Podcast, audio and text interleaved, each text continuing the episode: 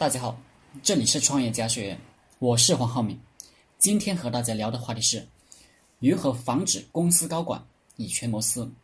我曾经在一个年销售额二十亿人民币的公司里打工，看到老板把他的业务伙伴公司，还有竞争对手公司那些六十岁以上的退休的总经理，聘用到自己公司里来，不给实权，只给虚职，工资照发。开始，我以为老板要他们的作用，仅仅是给自己出点建议。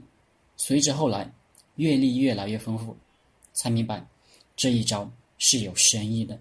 因为这些老同志经验丰富，眼光毒辣，成天在公司里又没事做。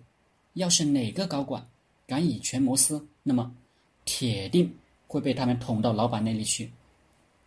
我发现，老板建立了一个。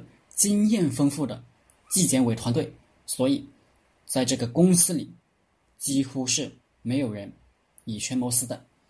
当企业有一定规模的时候，我们聘用的高管给予他所有权利，这些人往往会利用职务之便，自己另行开设相同业务的公司，通过各种途径利用老板的、利用公司的业务为自己谋利。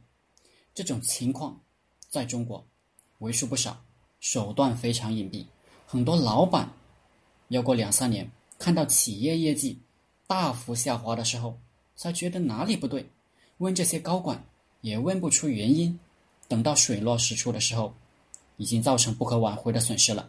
因此，当各位企业做到一定的时候，也可以设立这样的岗位，一两个，他们不能拥有公司的股票，不能跟公司的管理层。